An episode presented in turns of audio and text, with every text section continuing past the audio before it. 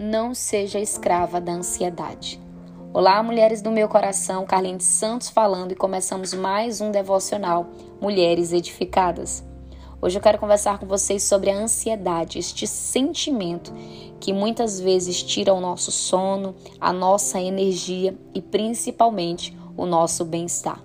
A ansiedade é algo que tem atingido muitas pessoas.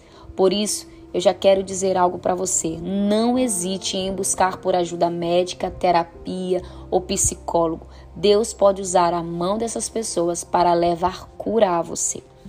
Mas eu também quero convidar você a ler e a meditar na palavra de Deus, porque Deus tem uma direção para as nossas vidas. A palavra do Senhor lá em Provérbios, no capítulo 12, versículo 25, vai dizer: A ansiedade no coração do homem o abate, mas a boa palavra o alegra. Por isso, quero convidar você a ler comigo a palavra de Deus lá em Filipenses, capítulo 4, a partir do versículo 4, que vai dizer assim: Alegrem-se sempre no Senhor. Novamente direi: alegrem-se. Seja a amabilidade de vocês conhecida por todos. Perto está o Senhor. Não andem ansiosos por coisa alguma mas em tudo, pela oração e súplica e com ação de graças, apresentem seus pedidos a Deus. E a paz de Deus, que excede todo o entendimento, guardará o coração e a mente de vocês em Cristo Jesus. Minhas amadas, diariamente nós somos expostas a circunstâncias que geram em nós medo, incertezas, preocupações e inseguranças.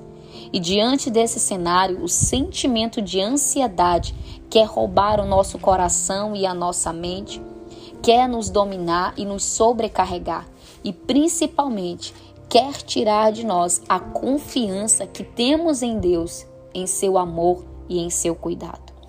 Por isso, o Senhor nos convida a descansar nele e a lançar sobre ele toda a nossa ansiedade, como está em 1 Pedro, no capítulo 5, versículo 7, que vai dizer: lancem sobre ele toda a sua ansiedade, porque ele tem cuidado de vocês. Por isso é que a palavra do Senhor está nos advertindo para que a gente venha orar e suplicar a Deus, apresentar a Ele os nossos pedidos. Eu não sei o que tem afligido a tua alma, o teu coração, a tua mente, mas lembre-se do que a palavra de Deus diz.